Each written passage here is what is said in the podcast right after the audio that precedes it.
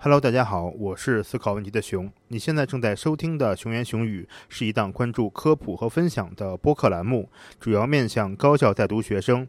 我和我的朋友们一起聊专业知识，聊学习工作，聊科研科普。在双周更新的基础上，力争单周更新。相比于文字，声音和对话会让我们情绪内容的表达更加真实立体。更多内容，欢迎订阅《熊言熊语》，来听我们聊聊天儿。如果你也想和我们分享自己的想法，可以通过邮件和我们交流，也可以在你收听节目的平台进行留言。另外，如果你喜欢我们的节目，欢迎把它分享给你的好朋友，也可以在爱发电平台给我们发电支持，帮助我们更好的发展下去。在这一期正片开始之前，我要针对本期节目先和大家说几句。啊，开始做播客以来，我们呃有一些和听友沟通的渠道，比如说邮箱，比如说各种平台的留言，呃，比如说听友群。在这个过程中呢，我很意外地发现，有不少听友是中医药大学的学生。呃，一方面，中医药大学在全国很多省市其实都存在；另一方面呢，中医药对于很多人来说又是一个非常神秘的专业。呃，这期节目我们一方面想帮大家揭秘一下中医药大学的日常学习生活，啊，另一方面呢，也想和大家聊一聊一个中医院医生的日常工作。因为中医在目前这个大背景下，嗯，其实是一个比较敏感的话题。很多人非常的偏激啊，无论是黑还是粉，又有很多人呢选择避而不谈。呃，一说到中医，我不知道你想到的是什么？神秘、玄学啊，荒唐、不科学。呃，可能绝大多数在整个西方现代科学体系下被培训成长起来的我们这一代年轻人，都没有尝试过了解或者去呃接触中医。同时呢，不少我们上一辈或者上两辈的人对中医又有很多呃是绝对的信任。呃，怎么说？和几个有一些中医背景的医生聊下来以后呢，我觉得作为一个有一点点责任感的播客，我们在客观理性的前提下，有必要和年轻一辈的中医药学生和中医药医生啊去聊一聊，如今他们眼中的中医。以及他们关于中医发展的一些思考和看法。所以说，如果你本身是抱着一种固有的非常强烈的个人观点来收听本期节目，我觉得你可以把它关掉，对吧？去做一点让自己开心的事情啊，以免我们的交流内容和你的固有观点是不相符的。如果你本身是抱着一种了解的心态，那我相信通过这一期节目，呃，你可以从几个角度了解一下中医，会帮你解开一点点啊中医和现在的中医人他们的神秘感。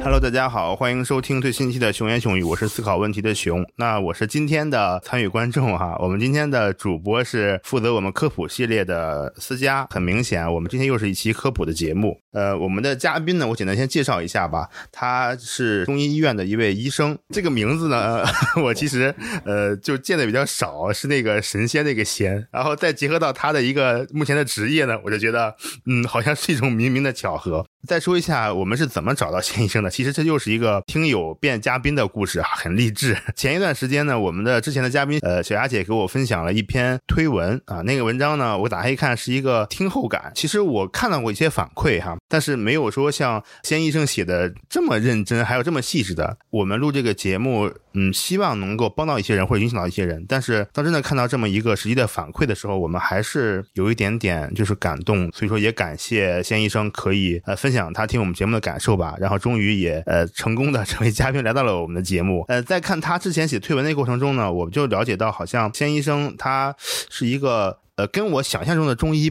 不是特别一样。因为呃，我本身是一个就是中医小白，但是我看完他写的一些文章以后，我就感觉是一个非常有想法、非常理性、客观、非常严谨的一个一个中医一个大夫。呃，所以我就当时跟我们的主播思佳沟通，想录一期聊中医的节目嘛。因为思佳本身也是呃本科的时候是中医专业的，那既然想我们有中医专业的学生，也有现在做中医行业的这个医生，然后我们争取呃认真的。或者说比较理性的聊一聊中医这个事情，这就是今天这个节目的成因。对，其实说今天的这个主题呢，我们是很早之前就有一个这样的企划，但是一直在想从哪些切入点来讲比较好。所以这次也很幸运可以请到我们年轻帅气的嘉宾先医生，代表我们青年一代的中医人吧，来聊一下他的学习、他的工作，还有他眼中的中医。还没有让我们嘉宾自我介绍，对，先跟大家打个招呼，自我介绍一下。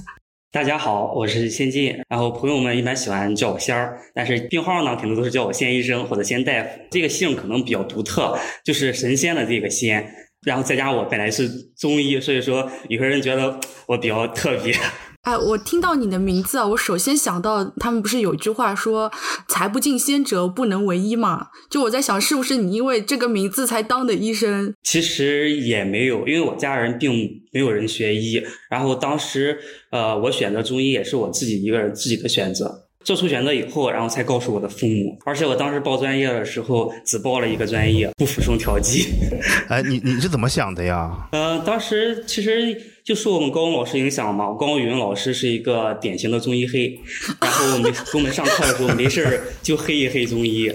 就想这个 我们自己的东西，咱得好好把握呀，不能老黑它。然后那几年正好就是呃日本、韩国吧，然后争相把一些中医的内容进行申遗，然后和中国竞争。所以说当时我觉得，呃，咱们自己的传下来的东西，我们还是要好好发扬一下的。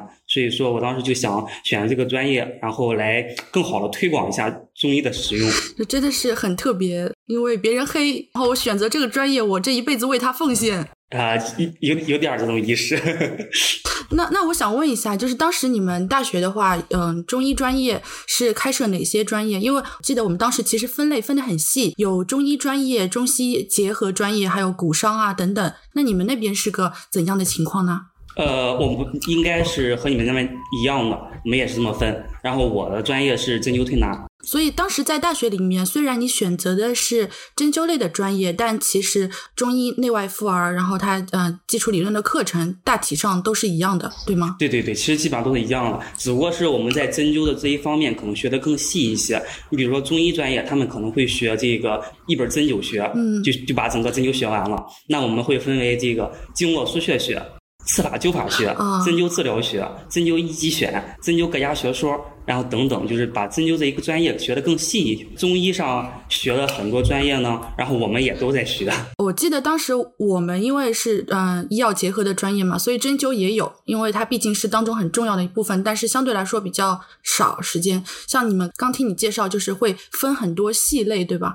可能嗯没有接受过系统中医教育的听众的小伙伴们，肯定就觉得中医院校的。教育很神秘，那你当时的课程当中有没有一些觉得很特别的，跟普通的那种啊西医的教育很不一样的一些课程？最神秘的那肯定就是刚开始大一的时候上中医基础理论嘛。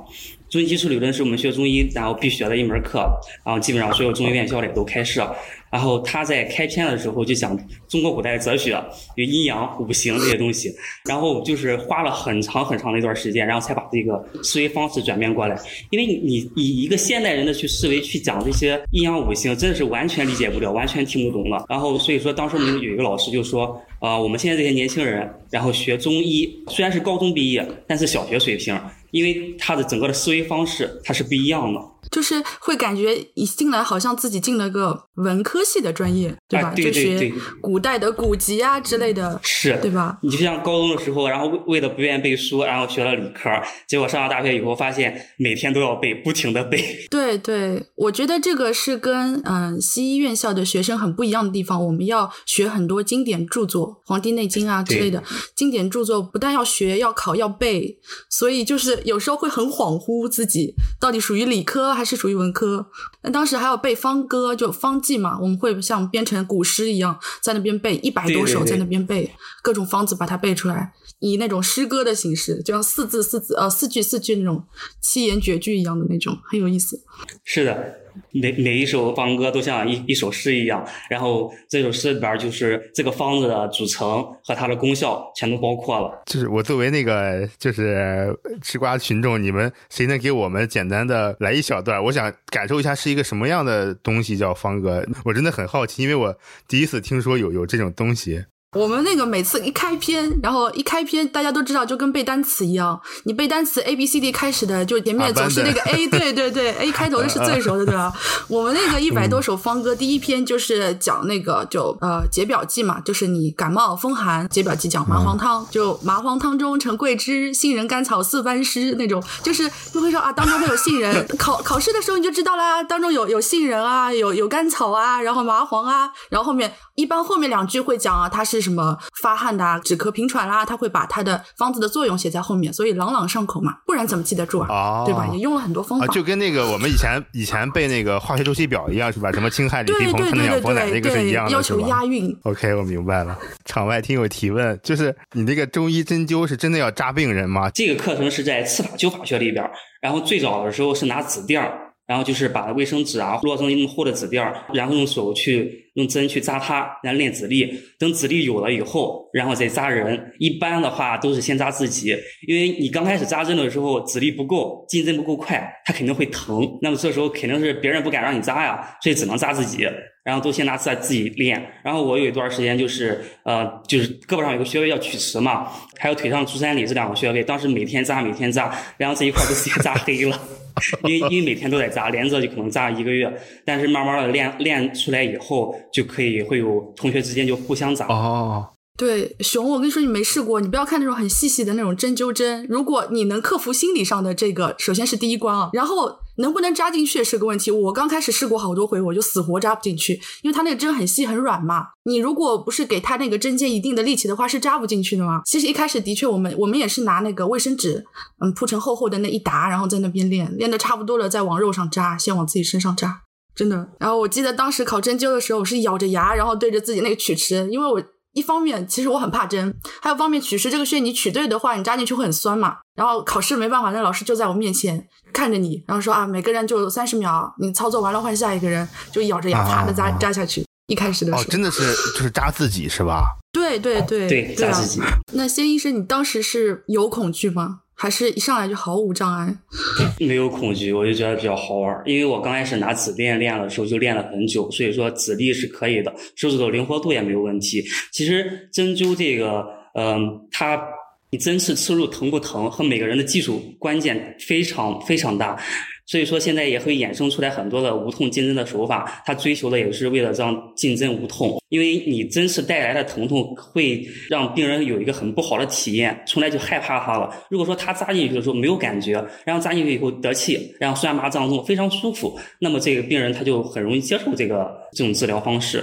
还是自己一个私下练的比较多了以后才会更好吧。哦，好吧，哎，你当时大学那个阶段扎过多少个人啊？后来就是已经不计其数了，是吧？对对，肯定的，因为开始都主要扎自己，然后后来就是同学们之间啊，然后哪有哪有哪不舒服啊，就互相扎。OK OK。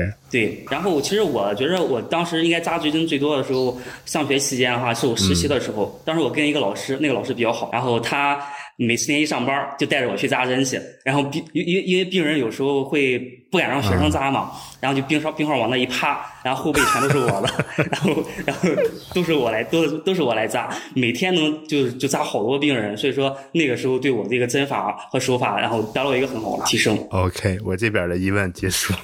先生，我有一个疑问，我一直很困惑。以前的话就有看到过，就是说，呃，古代然后考试考针灸的各种穴位，我们不是要要记穴位嘛？他们用那种模型叫针灸同人嘛？嗯、熊，你有没有听说过？嗯嗯，应该没有吧？对吧？就是我只知道扎小人 儿。啊，类似他是用那种小人，就说很好玩。嗯，通常是讲西医好像很特别的，呃，关注人的解剖啊，位置很精确，然后中医好像都是很模棱两可的大概，其实不是的。就以前如果说你要记那个经络腧穴的话，他们会有那种就针灸的小人，身上会啊事先扎很多的孔，哦然后的话，它可能当中会呃放的是那种液体，然后外面的话用一层蜡给封起来。完了之后呢，你如果考试的时候，你就用那个针去试着去找那些穴位。如果你嗯找准的话，扎进那个孔的话，它会有液体流出来；不然的话，它蜡封在那边了嘛。哦就是这种，我不知道像谢医生，你们当时有没有用这种工具啊？学针灸的话，这种工具其实在古代还是比较比较有是有的，就像你刚你刚才说了，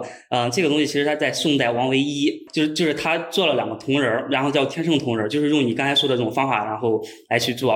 但是其实，在我们日常学习的过程中是没有用到这样的一种方法了。如果说考试的话，那也就是呃和同学互扎，然后这样来进行一个考试。其实一一个同人还还是很麻烦的，而现在学生那么多，嗯，所以说不太实际。目前来看，哎，说到考试，我想又有一个问题，就是你们这种怎么打分呢？就这种，比如说你敢不敢扎，但是你扎不扎的准不准，那老师能看出来吗？怎么有一个评分标准呢？这种所谓的这种针灸的考试，有啊，开始先取穴，然后肯定先看你这个取穴的方法准不准。一般我们在常用的话，就是骨度分寸法是最准的一种方法。然后他就会看你用不用骨度分寸，然后针刺。有些人他扎针他扎不进去了，就是说你看着这个针很很简单，有些人很轻松一放就进去了。但是很多人他如果不经过练习的话，他是进不去了。这也是一个评分标准。第二，针刺进去以后，然后看这个被扎的人的感觉。如如果说这个人特别啊特别疼，那肯定说这个扎的有问题。如果说那个人感觉比较好，这样的话，然后这其实主要都是这个呃由评分老师来进行评判的。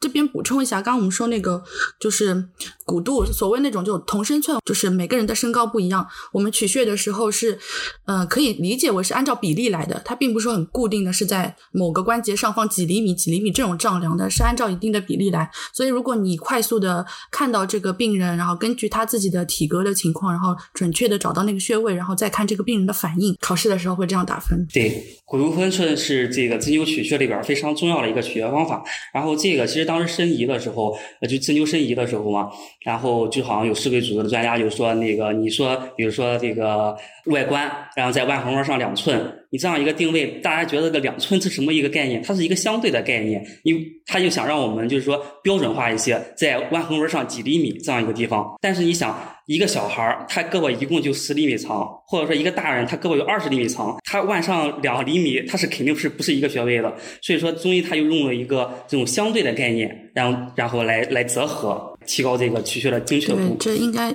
也是中医的一个特色，就针对每一个人都有不一样的情况。对对对。嗯，大学里面其实很多课程还是以理论为主，然后在自己还有同学身上实践。是去针灸科吗？那个时候你的实习怎么开展的？那个时候？嗯，这个一般的话就是呃，主要主要是学校分配吧，然后去，因为每个每一个中药大学它会有很多的教学医院。然后就给这些实习基地，然后他会分配到这些实习基地里边去，然后来进行这个科室的轮转。也是一样，要多个科室都轮转过来，这个是大家差不多的，对吧？是的，是的。但是只不过就是说，比如说我针灸专业了，那么我可能在针灸科待的时间会比较久一些。那比如说其他的中医专业的，可能在针灸科只待一个月，那么我有可能在针灸科待半年。你的专业选择的是呃针灸，那你当时比如说你们同班的同学啊，有没有说毕业之后有一些别的选择？你们这个专业？其实中医院校的学生学医的毕业的话，真的就业方向还是蛮窄的。一基本上就是如果说不改行的话，那要么就进医院，要么就自己开诊所。当然也有一些可能本身不是特别喜欢医，然后有可能就改行去做其他了。最主流的方向还是做相关的临床工作，对对对，绝大部分还是从事医学。嗯，所以后面就正式定在针灸科开始工作，一直到现在是吗？对对对，我现在这个科室其实是叫自卫病中心。治胃病中心哦，综合性的。对。什么治胃病吗？对，就是未来的胃。治胃病。哦，我以为是说胃胃疼、胃不好的那个胃。对对对，其实很多人有会有会有这种解释，《黄帝内经》里边说，就是圣人不治已病，治胃病，就是说在疾病没有完全发生之前，来提前干预、预防，防止疾病的进一步发展，或者说已经疾已经有疾病了，然后及时的给他进行治疗，防止进一步恶化。还有一层就是在疾病刚刚康复之后，它有可能会复发。那及时的干预，然后来防止它的复发。啊，这个胃病是那种防患于未然的那种意思，对吧？是的，有点类似于这个西医的预防学、预防医学啊，但是不完全一样。对，大家有可能小的时候。会学过一篇文章啊，扁鹊见蔡桓公，对吧？熊有学过吗？就类似这种。嗯哦，有有有有有。你自己可能本人并没有觉得好像特别的症状很明显，还在如常的生活。但是可能作为医师来说，看你的气色，看你的整体的状态啊，他会觉得嗯，疾病有发展的这样的一个倾向。去见了他几次，说你这个得干预了，得干预了。他本人就说啊，你这个骗钱庸医，对吧？类似这种的概念。对。哎，我其实对你这个这个还是挺好奇的，治胃病，比如说什么内科、外科。叫科室吗？你们这也叫？对，也是科室。其实现在中医院它都是一个说综合性的医院，然后它也会像这个西医院一样对这科室进行划分，就是可能名字不一样。然后比如说这个西医院的那个神经内科，在我们可能叫脑病科，然后西医院的这种就是心内科，然后我们可能叫心病科这个样子。然后我们这个科室就是它是一个中医特色的一个科室。对，我就是想问，作为我一个完全没有接触过任何中医的人来说，假设哈，我我要去中医院调理一下，去看一下，什么情况下可能会说，人说你挂什么号？我挂一个胃病科。人说那那我就想，我胃病，我干嘛要去挂号呢？我胃病肯定不会去医院呀，不能理解的一个地方。嗯，亚健康慢性疲劳综合症。体质偏颇，但是你去做西医检查，你没有任何的问题，所有的检查指标都是正常的。但是你又不舒服，你又你又很难受，那你想调理，所以这个时候一般就会来我们科。哦，哎，这个我觉得挺挺关键的哈，就是如果有的时候我们比如说最近很难受，头疼脑热，或者说感觉呃不舒服，去吸的话，人家医生说啊验血，然后拍片都说正常。那正常的话，那医生就说你回去好好休息怎么样？如果这个时候，比如说我还想去在中医那边看一看，我就可以挂一个胃病这个科室，对吧？是的，是这样的。因为很多就比如说现在一些有有些人就觉得整天自己浑身没劲儿，或者睡不醒啊，或者失眠啊，这样一些情况，他但是他去西医院，西医就说哦你这个没事儿，回去休息就好了，他他是没有什么办法的。但是我们的话，就是因为他可以从这个舌象啊、脉象啊，或者说来表现出来一些他中医上的一些症候，然后我们可以给他中药或者说针灸来进行干预一下，他就可以得到一定的改善。OK，感谢解答。对，这个是中医的特色之一，它讲究那个身心同治嘛。有的时候你是在西医的检查当中一些指标看不出来的一些情况，但确实人有症状。这一方面的话，中医是有它的优势的。你比如说像更年期综合症之类的这种，其实还是比较容易西医下诊断的嘛，你激素的波动之类的。但你说其实治疗上面，西医的话除了给你激素替代疗法，它没有其他更多的手段。但是类似于这种调理性的话，中医就有很多的方法可以帮助到病人。嗯，我想问一下，就谢医生，然后你正式接触临床工作的环境，那你觉得工作当中你最强烈的一个体会是什么？其实，在真正的工作中，所有的现在的真的中医院，它都会有病房，都有门诊，也就是说，在病房里都是中西医并存的。哦，那像针灸科的话，也是有病房吗？有病房，你像有一些中风的病人。他就可能行动不便，就会住在病房里。还有一些其他，你像腰椎、腰椎、腰椎突出比较严重的，他这种行动不便的，他他们都会住在病房。只要在病房里，他虽然说我们会提供一些针灸的针灸的干预，但是同时也会用一些西药、一些活血化瘀的药物，然后来辅助他。所以说，像新医生你现在工作的这样的一个综合性的治疗中心，它也是会开一些呃西医的检查、西医的药物，是吗？呃，我们科室的话。就是医院，医院是严格控制我们对西药的使用的。就是我，我这个科室是比较特别，但是其他医院、其他的一些科室的话，因为像中医院它也会有外科系统，那么这个地方它肯定是西医都是还是会应应用的，只不过说在西医的程度上可能会稍加了一些中医的方法而已。嗯，我再问一下这个呃中医医院的事儿，听你们讲好像中医院不只是中医。呃，其实西医院里也有中医，现在应该每一家西医院都有中医科。然后很多医院也都有针灸科哦，这样的呀。是的，呃，我有一些朋友，他们就是在西医院工作，然后有时候他们其实处理的一些问题比我们还要棘手。你比如说西医，然后做完手术尿出流，就小便排不出来，然后又不想插尿管，这个时候就直接喊一个针灸科的大夫过来扎针，然后让促进排尿。而且要求要求他必须当天见效，因为你尿排不出来，病人会很憋得很难受啊。所以说，其实有些 西医院对中医的要求反而还可能会更高一些呢。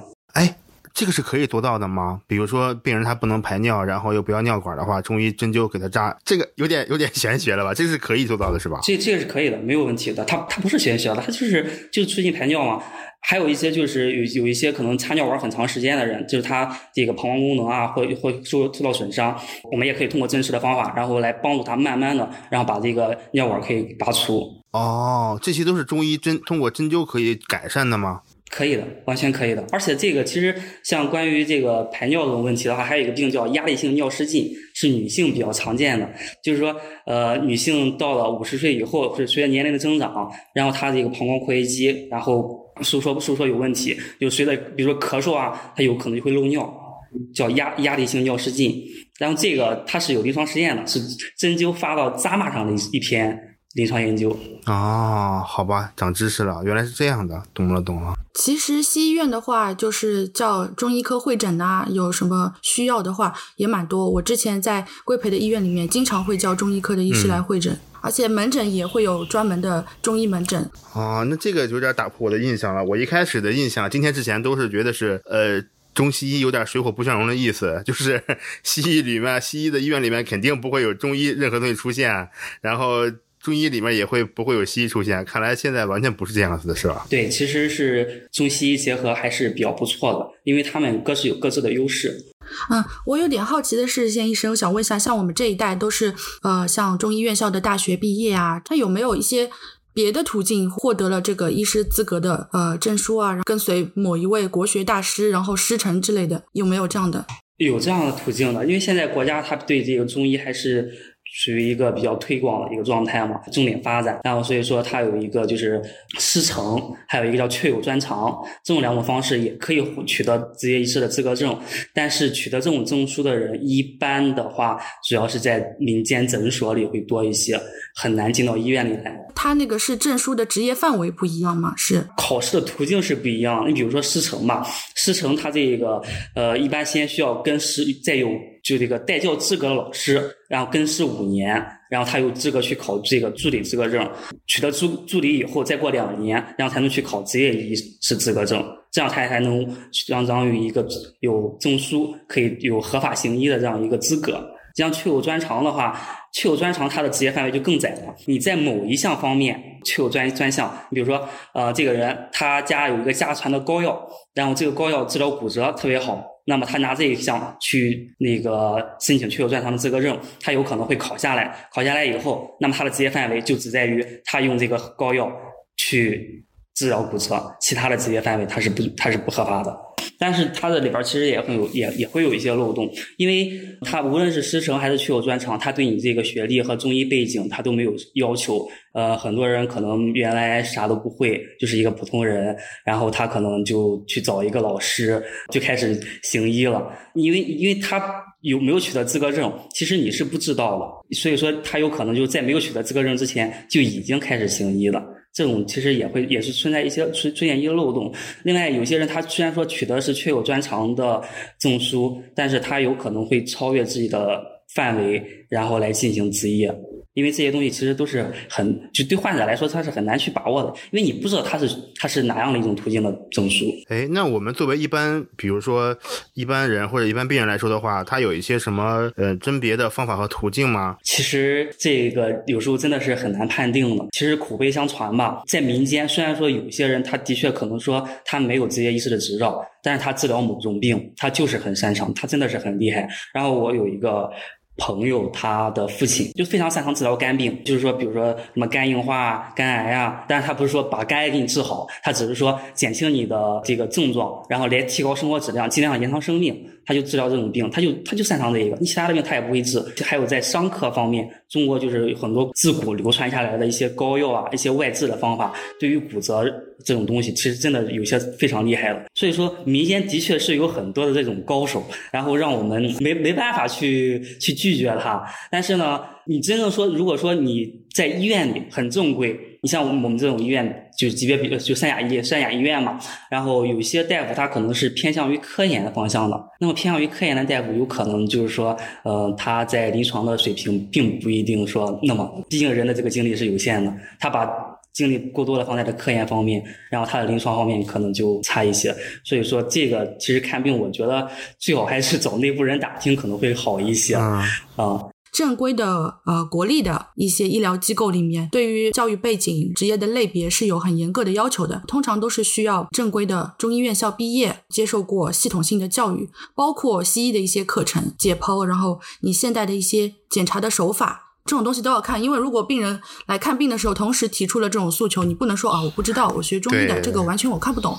呃，如果说大家在不确定的情况下，啊，要去看病的话，你求助比较正规的医疗机构，看一下医生的口碑。现在网上有很多对医生的打分，一些患者的评价系统，去跟他接触了之后，看是不是，呃，的确就是能够帮到你。那那顺着你俩这讲的，我突然又有一个小疑问，呃，西医里面它可能药厂会做一种药，对吧？这个药它可能研究了很长时间，最后上市了，呃，但是它有专利啊，可以保证它的权益，它可以拿这个药来挣钱。然后中医刚才你们讲的，我就是在想，比如说你说他治骨骨伤啊，然后他可能会有一些自己的偏方吧，或者叫自己那种秘方祖传的一些膏药啊，或者一些什么东西，这种他为什么就很难做到推广呢？比如说啊，我有一个偏方，或者我有一个这种呃祖传这种秘方。我就给它贡献到你们中医医院里去，那大家都学这个偏方，把它呃推广啊规模化，这不是更好吗？那第二个就是说，呃，是不是这种所谓的祖传的，就就只能传自己家里的人？如果他想推广的话，是不是也没法保证自己的权益？这个药物的正常上市的话，它需要经过一期、二期、三期临床实验的，所以说你让一个民间中医去做这件事情，简直就是完全不可能的。所以说，他们这个东西很难，就是说完全上市，真的去然后推广推向市场。现在的话，国家应该也会有倾向，向就是向民间去挖掘一项这样特别有效的方子。但是，就是目前来看的话，还没有很成熟的一个一个流程。OK，就是我就感觉这个东西，既然假设，比如说我家那边有一个中医，他真的会一个东西做的很好，但我就当时就想，那为什么不推广呢？是吧？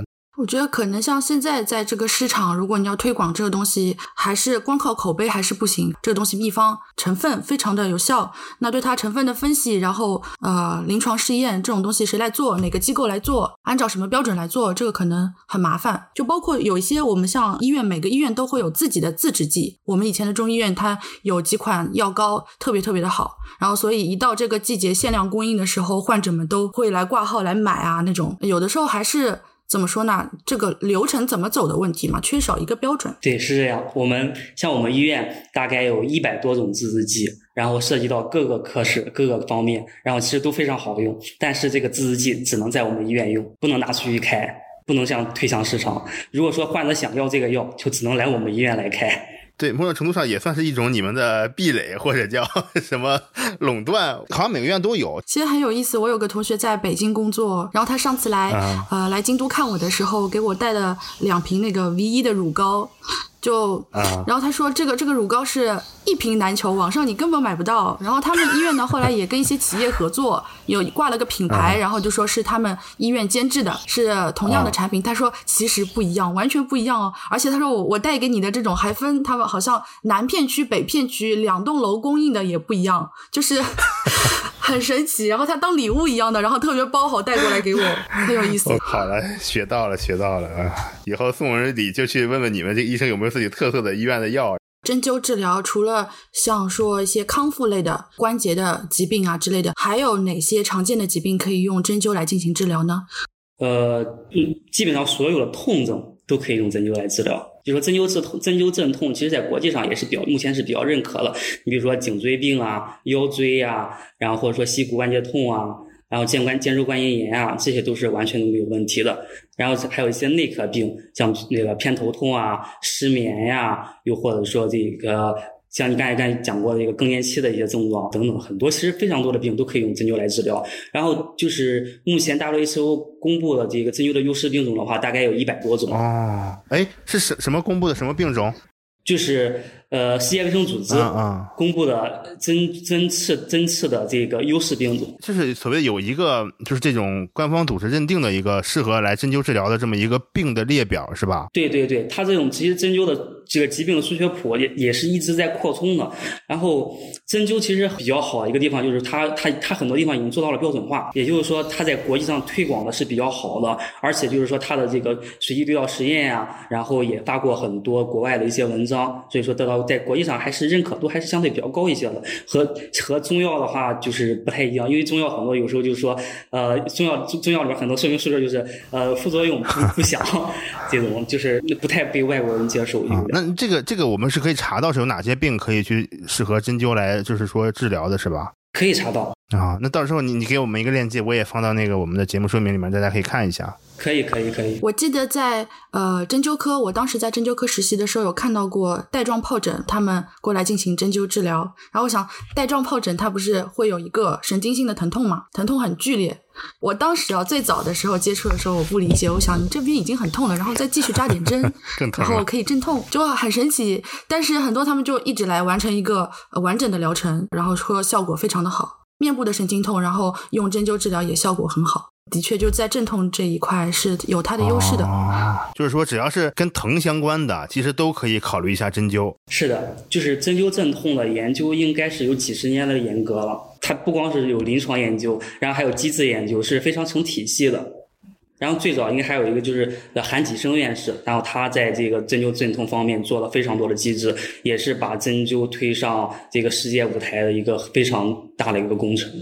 呃，我还想到，就是我的朋友都是女生嘛，她们可能对中医不是很了解，但是她们讲到针灸啊，然后会想到，哎，针灸可以减肥啊。然后很多科室我知道有开展这样的项目，他还有一个困惑，就是说，好像针灸减肥效果都是特别的好，啊，明星也去，但是到最后的话，会发现你一旦停止的话，它会反弹的很厉害，就说你这个效果不能维持。所以到底孰真孰假，我们请就是专业的针灸医生来跟我们讲一下，这个项目现在你们医院有开吗？对针灸减肥是肯定是有效的，不，这个我们也一直在做。然后，但是现在的话，我们可能做的更多的是穴位埋线儿，因为如果说你真是减肥的话，你需要每天都要扎一次。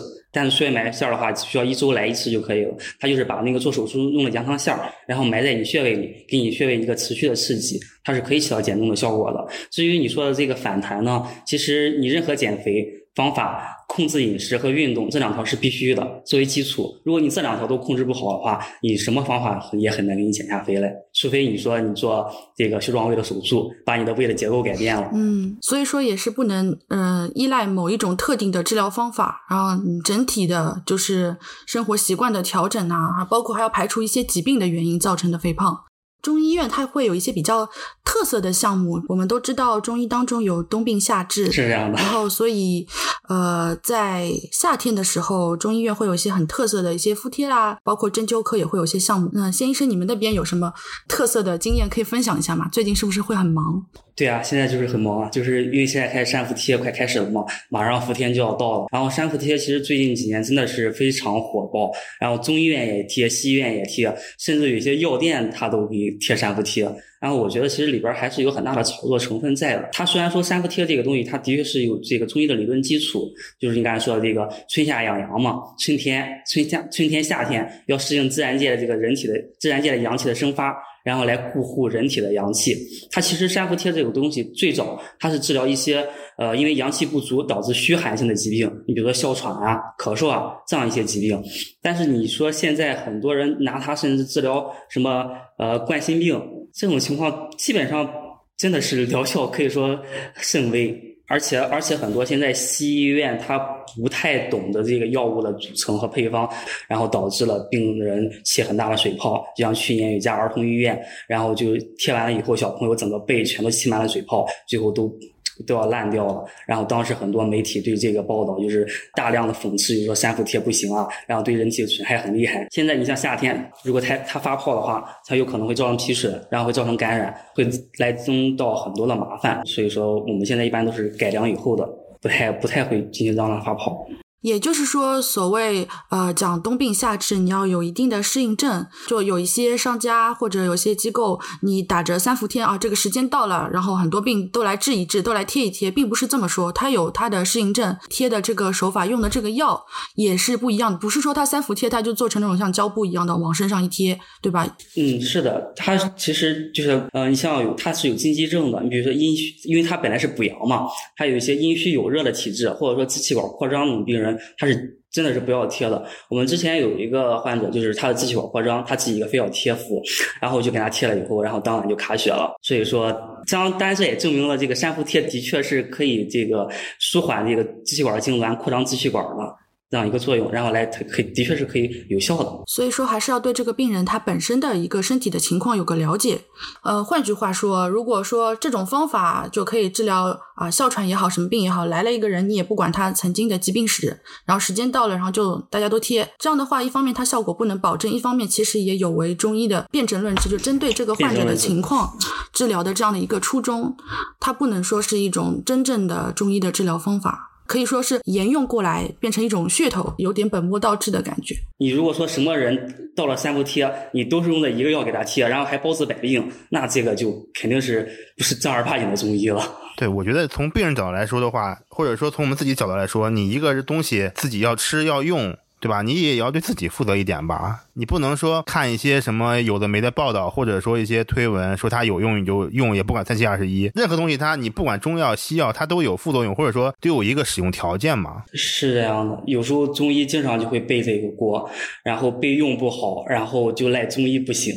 对，就像其实那个三伏贴的事情，也就反过来提醒我们，比如说你去了一些机构，它声称会有这样的一种治疗的方法，呃，不仅是三伏贴，其他的一些方法，它声称很有效。可是它如果呃也不注重，就是问你之前的一些疾病的情况，你有什么禁忌症，最近在用什么药，然后有什么不舒服，他也不问。他觉得每个人来哦，你有这个症状就可以治啊，我们能治啊，把一个疗程的钱付了吧，然后我们就治吧。这个的话，其实你反而心里要有一个疑问的。就像前面讲，因为中医是非常在乎，就是每一个病人他自己的情况。如果反而这一位医师，然后给你采取的这样的措施，他不在乎你个人的情况，每个人都一视同仁的情况下，你对他的资质，对这种方法就要有一个疑问。啊，我我感觉我听你俩讲完，好像我们现在都说什么，就比如说西医或者怎么样，精准医疗、个性化医疗，我感觉好像中医这块，它一开始就是要秉持一个个性化医疗的一个方案，对吧？是的，中医这就是中医的辩证论治嘛，因人而异，因为每个人他所处的环境、地理位置，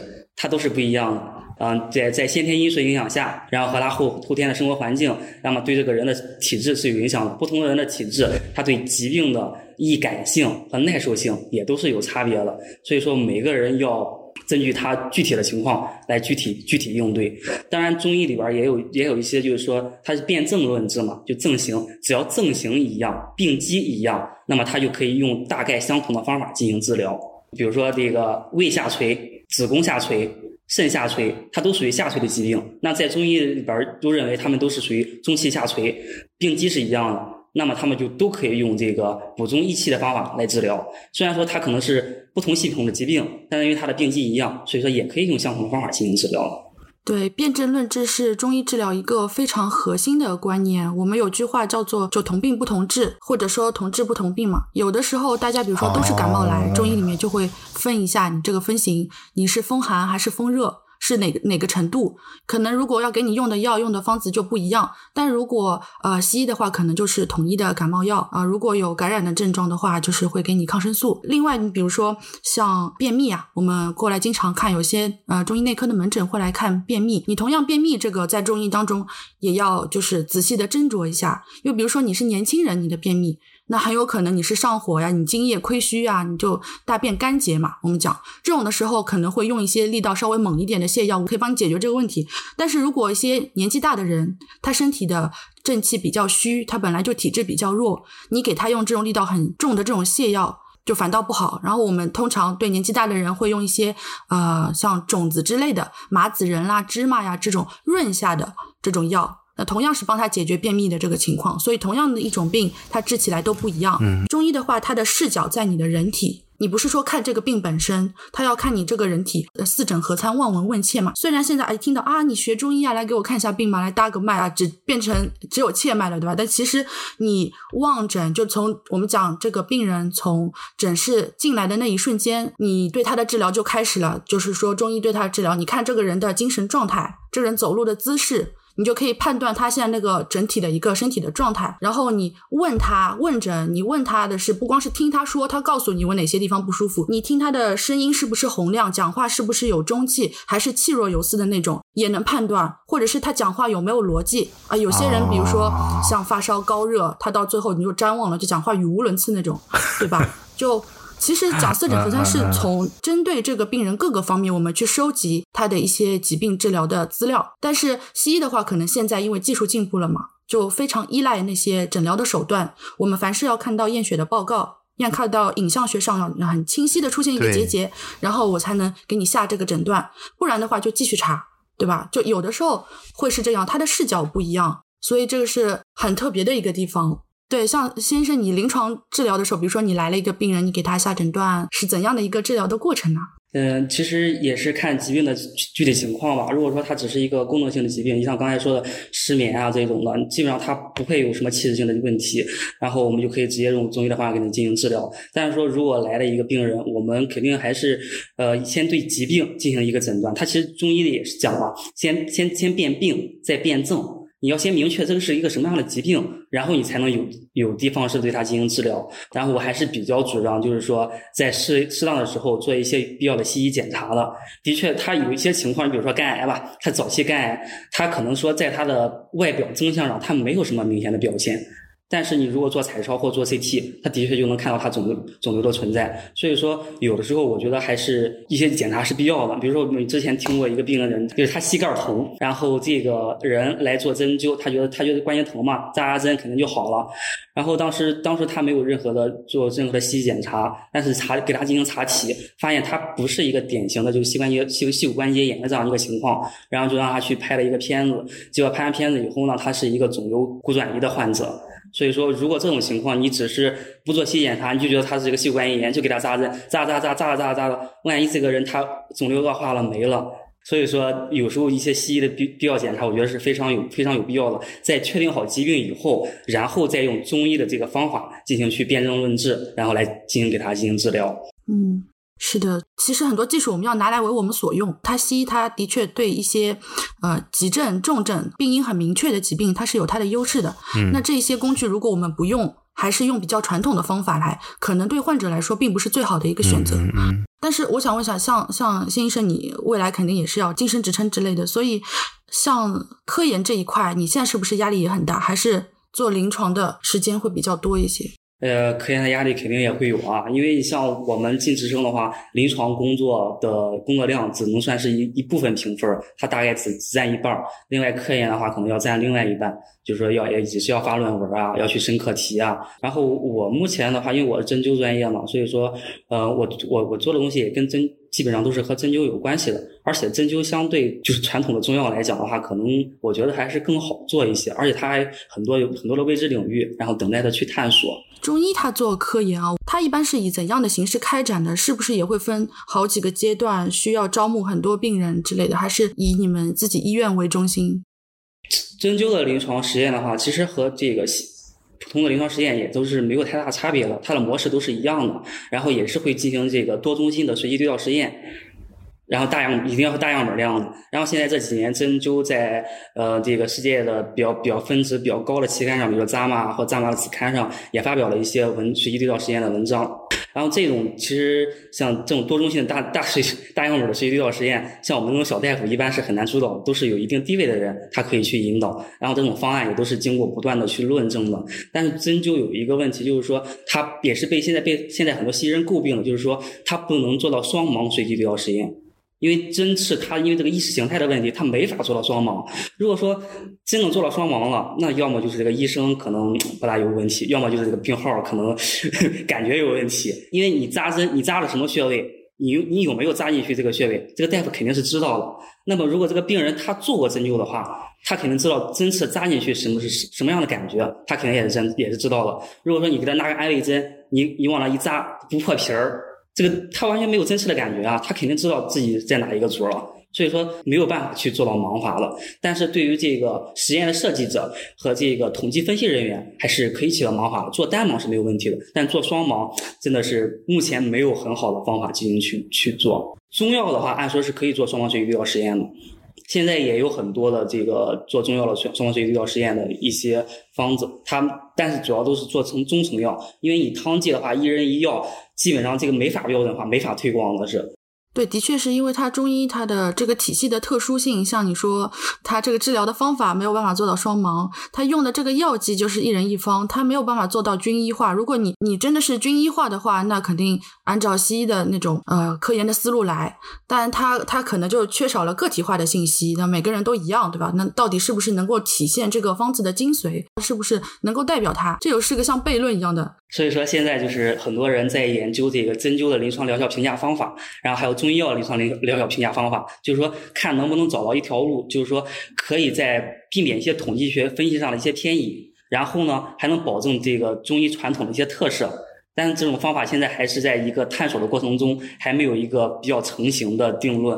然后目前使用的方法的话，还是一个西医上的就现代医学的这些临临床研究方法。我听你们聊这些，我突然有个感受，就是说为什么我感觉大多数人代表现在对中医有一些自己的认识吧？听你们讲，好像就是因为我们这些人大多数都是按照一个所谓的现代的科研理论或者是这种体系培养成长起来这么一代人，就是呃我们会明确的有一个认知，就是一个东西它对或者不对，应该是有一个明确的判断标准和方法的。有原因才能有结果，明确的要知道是谁导致了谁，然后又导致了谁。但是我觉得之所以对中医可能有点困惑或者有点不解，就是因为今天聊天之前我的认识都是，我感觉中医就是一个黑盒一样的东西，医生看看你，跟你聊聊天是吧？问一问你，把把脉，就是我自己完全感受不到任何的一些。自我的认知和变化，不像比如说西医，你可能去验血、验尿、拍片儿，对吧？你能看到这个指标是十就是十，二十就是二十。但是中医的话，就是完全不会给我们一种非常明确的一个认知。没有一个评判的标准，它的发展的这种历程又没有办法，好像用我们现在一个理论去完全的去把它流程化和标准化。它的发展的这种历程又没有办法，好像用我们现在一个理论去完全的去把它流程化和标准化。但是呢，这样一来反而又会让现在很多人就没法接受它的一个效果。就即便它有效果，我们也会觉得说这个效果不一定是这个治疗带来的，它也可能是因为比如说患者自愈了，或者说是什么原因。但像你们讲的，可能现在也在慢慢的有一些标准可以去去实践嘛。但我觉得这个还是。挺主要的，中医它也有自己的临床疗效评价标准的。终究的话，其实目前开展的针灸，我觉得还是偏向于现代针灸学一点。就是我觉得它用现代的方法去评价他，这可能是一个必经之路。就是说，你不按人家的游戏规则，人家是不带你玩的。就是说，你想你想让人家认知你，那你就用人家的规则来先证明你。但当别人认知你以后，那么你可以完全再回到自己的路上来，然后来来证明自己真正的东西，然后探索一出探索一条，就是说自己完全符合自己发展之路的这样一个一种途径。嗯，我觉得其实就是很多很多就是根于中医基础理论的东西，然后完全也可以用现代医学的一些方法，然后来进行解释。你比如说这个，比如说刚才说到的这个症型。中医的很多症型，中医的很多症型，它呃是一种主观上的感受，就是患者的主观感受，或者说大夫的主观感受。但是我们现在有一些人就是用代谢组学的方法，然后来作为一个代谢标志物，作为某种某种代谢标志物，是这个症型的一个指征。呃，中医的研究里面也会有用到一些模式的所谓的动物吗？比如说小鼠啊之类的，他们也会给他们喝中药给老鼠针灸吗？会的，也是会这样做的。就是造模的方法基本上和现代医学的基本上也是一样的。干预的方法是用中医的方法，然后你像针刺的话，我们一般会用是会研究穴位，会会会说单单单个穴位或者不同穴位的配伍。那么中药的话，可能会研究不同剂量的药物，就低剂量、中剂量和高剂量，然后不同剂量然后对它的一个影响。我觉得就是像。前面那个先医生说的，他中医的基础理论其实是个，我觉得很值得挖掘，是个很巨大的宝库。因为很多理论我们不能够理解，讲起来很玄，对吧？但其实你后来在西医的一些研究当中，像现在啊，发现。啊，肠道跟身体的很多疾病、很多其他的系统都有关系。对对对，我们现在也也是也是希望就往这边方方面发展嘛，就是说以中医的传统理论为指导，然后用现在的一些方法，然后来进行一些研究。像你刚才说的一个肠道菌群，其实肠道菌群我们前期也做过一些，然后它的确是不同体质的人，他的肠道菌群是没有明显差别的。然后在我们干预以后，它的确也有一种就是向好的一种一种变化。所以说，其实很多现在的一些发现的一些方法，它是有中医理论渊源的。但是我觉得应该是我们先从中医理论出发去解释了这些中医中医理论，而不是别人已经发现了一些问题，然后我们再拿中医理论往上面靠。这样的话，就可能显得是我们蹭人家热点似的。是的，是的，就像之前嗯得那个青蒿素得诺贝尔奖的时候，然后我们就会觉得很兴奋啊，也算是向世界证明了一下中医的潜力。那很多人就会说啊，你只是提取了当中的一个有效的成分，这个思路还是西医的。那你有那么多像诺奖级别的这种中药的瑰宝在，那你自己那么多年怎么没找出一套体系去源源不断的挖掘这些东西呢？就其实不是很可惜嘛，对吧？我们应该更加主动的在这一块做一些探索，而不是西医出了一些结果之后说啊，我们早就想。想到了，你早就想到，你咋不说呢？对吧？这个就每次总是发生这样的事情，对吧？就感觉其实也也也蛮可惜的，感觉总是处于这样的一个地位。就是我想问一下，怎么能培养出一点？就是像我这种完全中医小白，或者说可能本身对中医没有那么信任的人的一些对中医的好感或者了解呢？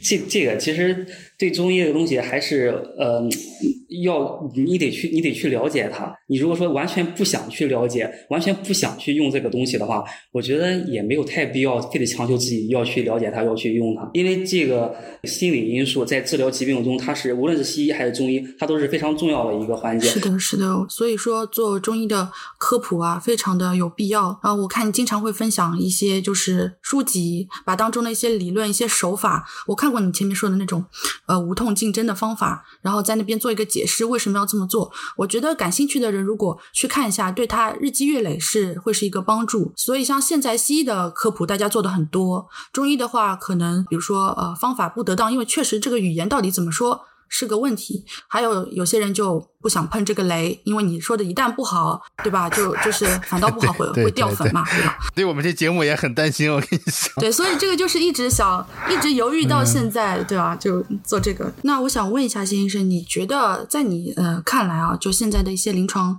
治疗效果上面的，你觉得中医跟西医可以怎样的方式合作？然后比较可行，在现在的医疗机构里面，嗯，就是说，就选择最便捷、最高效的方法就行了，就是说。不一定你非得要用中医，或者说非得要用西医，然后每种西医或中医它都有它的优势定种，然后选择最最合适、最高效、最便捷的方法。然后比如说最近有一个朋友，然后他就胆结石，胆结石以后他就问这个中医能治吗？然后说中医其实是可以治的，你比如说用用无论用中药啊，还是说用针灸啊，都可以促进排石，但是你还是需要先用彩超来看一下这个排这个结石的大小或它的形态。如果这个结石很大，你完全没必要非要用中医啊，你直接超声碎石或者外科的手术。很简单的一个事儿，就就结束了。你干嘛非得用中医再开始喝药或者挨着针呢？其实没有必要的。所以说，就是哪种哪种最方便，哪种最最高效，就用哪一种就行了。嗯，所以说还是分疾病的轻重缓急。然后，因为两块都是可以作为医生来说，都是可以为我们所用的工具。嗯，针对这个患者，给他最适合的方案。哎，那私家日本那边是什么情况呀？我觉得你在日本待了这两三年，你有没有了解一下？其实亚洲其他国家对中医，我觉得是比较重视的。你说像韩国，他们管中医发展的中医叫韩医。日本这一块在中医现代化上面其实做的挺好的，我觉得。因为，呃，怎么说，他们取舍了一些东西。日本的中医吧，就现在的话，他们主要的开处方的这个权利都是在有西医教育背景的人的手上。在中国的话，我们呃中医执照的医生是可以开西药，可以开中药，但是在日本只有一种医师资格，就是西医的医师，临床医师资格，他们有。全力开中药，但如果说像呃像呃谢医生这种，就如果要做针灸治疗的话，他们属于单独发展的一类，他们有专门的专科，就是针灸治疗的专科。你出来之后也可以去考证，但是那个证只允许你开诊所，只允许你从事针灸相关的治疗，不能开药。然后呢，他们就是可以开的药，嗯，主要有。呃，中药材，而不是做成片剂或者冲剂之类的那种新鲜的药材的话，在日本可以自由开的大概只有两百多种，但是在中国有很多很多，你可以自由组合开方。那其实日本的这两百多种，它的大部分的来源是依赖中国进口的，因为它自己培养的资源是很少的，它依赖中国进口。但是呢，它对这个要求拦得很严。他说，比如说农药的残留啊，重金属的残留啊，这个规定列的是很严的，比你们中国自己的还要严，比欧洲的一些标准还要严。冲泡的这种颗粒剂或者片剂、口服液之类的，这种其实日本发展的要比我们早。他们现在大部分开的方剂都是颗粒剂，而且口感经过改良，携带上也很方便，一小支一小支的那种。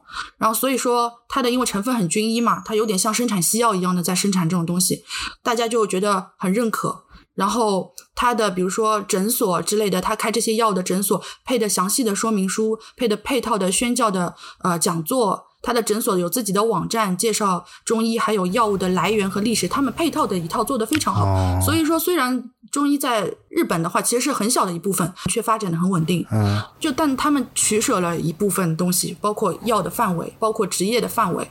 所以我不能说这个到底是好还是不好，但是确实是一种方法，不一定适合中国的国情。我觉得，但他们有一点我觉得很好的是，他们尽可能的在标准上统一，然后对药的来源。对药的标准，然后尽可能的统一，我控制在什么范围，这个药材是安全的，安全性是第一的，所以他舍弃了很多动物性的药材，就因为你这个成分毒性不知道处理不好嘛。哎，我听你讲，对，觉得感觉他们的发展还挺好的，或者想的挺清楚。就是说我这个东西，我不是想做成一个多么大众的东西，对吧？对我会不断的规范或者说限定自己的边界。那我不去做我这个边界以外的事情，但同时呢，我又在我这个小小的这个范围内，我又做的很精细，或者说做的很深入，呃，做的很规范。而且其实国外的确是，你像比如说美国或英国、欧美国一些国家，因为他们就是他的确是只有针灸式的这种，他就是只能做针灸，也就是限制了他不可以像我们国内的话，就是我们也是可以开西药、可以开中药的，他们只能用针灸，也就强迫了他们遇到了病人只能用针灸方法来治疗。而且国外有对有一些理论的发展啊，其实也还是蛮不错的。你比如说那个呃，英国它有一个有有一本书叫做《五行针灸》。它这个五行针灸其实最早也是源于《黄帝内经》里边的，然后但是后来被外国人，然后就是结合一些现代心理医学、心理学的一些方式，然后来进行创创了一个。而且他他出过中文版的书，但中文版的书只是进行了简简单单的一些介绍。他英文版的书的话，它是有一系列的书籍，然后来进行一个详细的描述。然后还有一些在这个美国的一些华人，他们也是对针灸的发展做到了一个很很大的贡献。哎呀，我说一下我我的感受吧。首先清除了一些我的误区吧，就比如说我之前总是认为中西医这个，因为你从呃外面来看的话，好像大家吵来吵去、骂来骂去，从真的是从从业者的角度来想，好像还是有一些挺好的融合。就像你们说，西医里面一些医院里面是有中医这个门诊的，会有会中医专家坐诊的，啊，接触一些中医的手段，然后中医的中医院里面也会有西医来参与。我觉得其实从医生角度来说，大家还是挺理性的，对吧？医生的角度都是说哪一个能看病我就用哪个，就像你俩的观点也一样的。反而是那些吃瓜的人、看热闹的人，他们会把这个事情炒得很不理智一样。呃，如果有机会的话，我觉得一些东西，既然你们都坚持了这么久，就像先医生他一直在做这方面的呃工作或者做科研，呃，有机会的话，还是应嗯多向大家普及一些东西。影响的能力有限，范围有限，但是你要抓住一些机会嘛。我们呃尽可能让大家了解一下，呃，真正的一个中医的人眼里面，中医是什么样的。我们可能多做一点，或者说像你们这种专业的中医的医生啊，多做一点，才可能让它的发展更顺利一些吧，不会被一些有的没东西带偏或者被利用。我觉得这个还挺重要的。嗯，这就是我的两个感受吧。对我的体会就是，我觉得你有两个工具在手上，这本来就是应该一件好是好的事情。像做生信啊，我讲远了，你就你二代测序、三代测序各有侧重嘛，你不能说你新出了一个技术，两个水火不容，对吧？而且就是我觉得，像通过今天的节目，大家可以感受到，我们不管西医也好，中医也好，我们最大的初衷就是可以帮病人把疾病给治好。真正的就是医师，他会出于患者本身的考虑，会用最适合他的方法，哪怕这不是我的范围里，哪怕我需要把你介绍给其他科室，需要请其他的同事来帮忙，这对我来说也不是面子上过不去的问题，而是我自己专业的一个表现。其实我觉得这个初心，这个是中西医人身为医者自己都有的初心。如果我们坚持这个初心，然后找到在现代社会当中，然后适合中医前进的道路的话，我觉得比什么都重要。对，还是需要多一些这样的人、这样想法的吧，才能让各方面都互相了解多一点。谢医生今天给我们带来的分享，就是也很难得，从一个中医人的角度给我们带来一些嗯对于中医发展的思考。如果希望下次有机会的话，再来熊言熊语给我们做后续的啊、节目。对，也非常感谢这个节目。然后，其实知道熊，当时我看我熊写了一个就是二语言基研手册，就刚讲统计的那一个啊啊，当时听着还是蛮不错的。其实能认识你们也是我也很很幸运，所以说当时说参加这个节目的时候，我也非常开心，特别激动。也很意外。说个再见呗，我们下期节目再见。拜拜拜拜，下次节目再见。